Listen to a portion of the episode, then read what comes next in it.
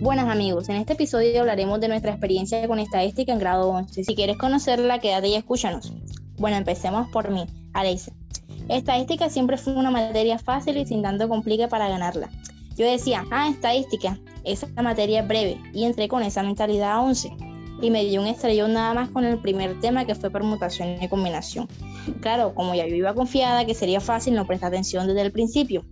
Yo decía, ay, después busco de qué trata y debe ser breve como todos los temas de los grados anteriores. Y entonces no le presté la, atención que debía. Y por eso al momento de hacer ejercicios me quedé en blanco. Entonces empecé a ver videos sobre el tema, pero no los entendía. Y cuando quise prestar la atención al profesor ya era tarde porque me faltaban las bases de las primeras clases para poder entenderlo.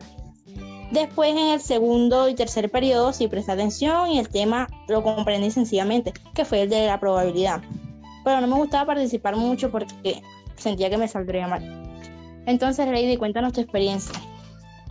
Bueno, mi experiencia fue parecida a la de mi compañera. A principio de año no tenía idea que estadística sería más difícil que los años anteriores, porque pensé que esta materia sería solamente barras, gráficas, recolectar datos de una población y hacer la tabla de frecuencia, porque todos los años siempre giraba alrededor de eso.